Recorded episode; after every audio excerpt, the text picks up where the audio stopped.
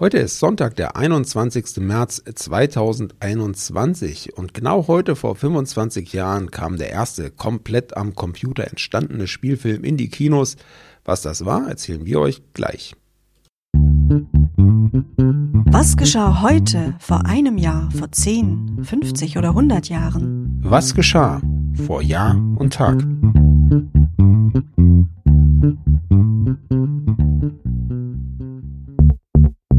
Vor einem Jahr.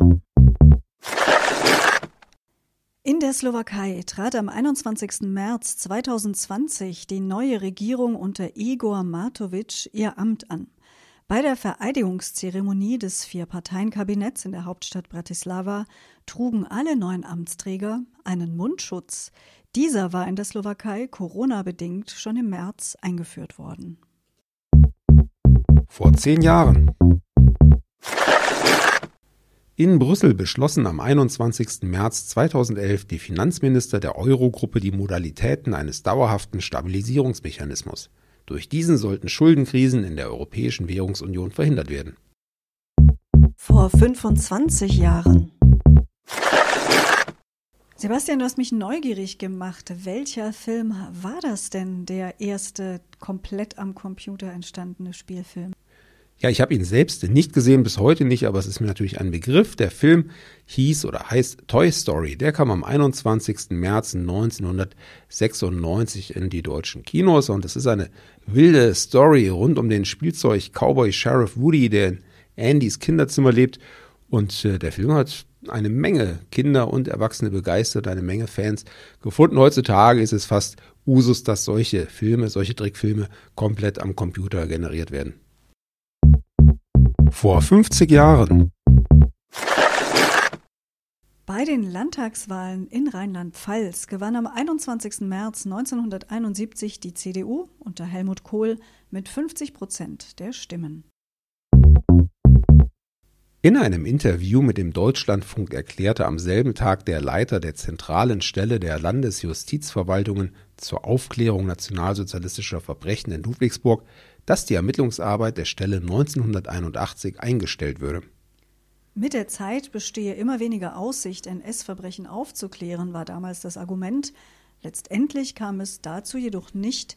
Die Stelle ermittelt auch heute, 50 Jahre später, immer noch.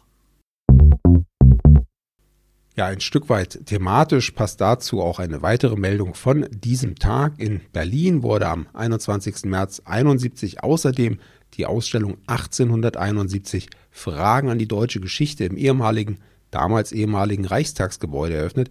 Diese Ausstellung beleuchtete das Entstehen und die Entwicklung des deutschen Nationalstaats. Das erste Geburtstagskind dieser Sendung ist Dirk von Lotzow, Sänger und Gitarrist, Komponist und Autor und geboren eben am 21. März 1971. Vor allem ist er der Kopf der deutschen Band Tokotronik aus Hamburg, die 93 gegründet wurde. Die Band wird der Stilrichtung der Hamburger Schule zugerechnet, neben den Bands Blumfeld und Die Sterne. Vor 75 Jahren.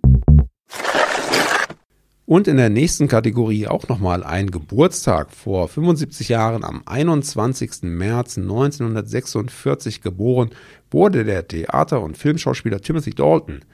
Seit den 60er Jahren war Dalton Darsteller auf verschiedenen Theaterbühnen. Bekannt wurde er dabei vor allem durch seine Darstellung in Shakespeare-Produktionen. Seine internationale Karriere startete er Ende der 80er als James Bond in den Filmen Der Hauch des Todes und Lizenz zum Töten. Seine Bond-Interpretation wurde von vielen Kritikern und Lesern der James Bond-Romane von Ian Fleming als dem Charakter der Buchvorlagen am nächsten eingestuft.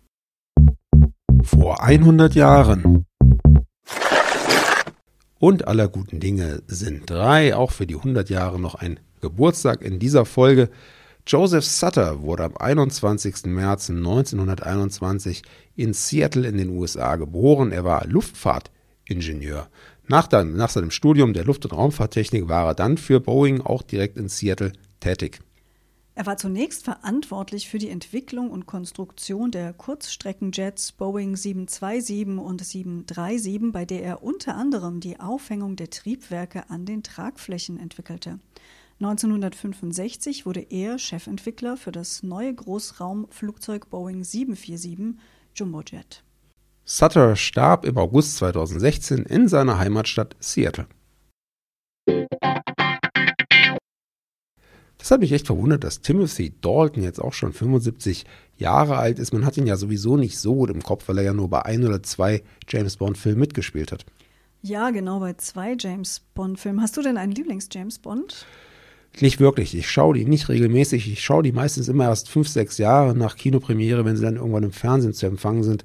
Aber ich mag persönlich ganz gern die aus den 60er Jahren, weil die auch so ein bisschen den, den Vibe der Ära transportieren und äh, das Drumherum. Also die finde ich ganz sympathisch und da spielt meistens Sean Connery, glaube ich, James Bond. Aber Roger Moore fand ich auch ganz lustig. Also Sean Connery wäre, glaube ich, auch meine Präferenz. Das ist so, wenn man James Bond sagt, ist das das Gesicht, das mir als erstes einfällt bis das heute. Stimmt. Und ähm, der letzte, wie hieß er, Craig, Daniel Craig, mhm. Daniel Craig, der ist mir auch ein bisschen zu brutal. Ich glaube, so brutal waren die alle nicht, das waren dann doch mehr die Gentlemen und äh, Daniel Craig äh, lässt es ja schon mal äh, rustikal krachen. Da kann ich ehrlicherweise gar nicht mitreden, weil ich von dem, glaube ich, keinen einzigen Okay, also da dürfte irgendwann der erste aus den letzten 20 Jahren auch bald bei dem Free TV laufen. Das wäre dann für dich ein Termin, den du dir auch im Kalender ankreuzen kannst. Danke fürs Zuhören. Bis morgen, sagen Anna und Sebastian. Der Podcast vor Jahr und Tag erscheint täglich neu. Produktion tonbildschau.de Dr. Anna Kugli und Sebastian Seibel GBR. Mit uns können Sie sich hören und sehen lassen. Mm-hmm.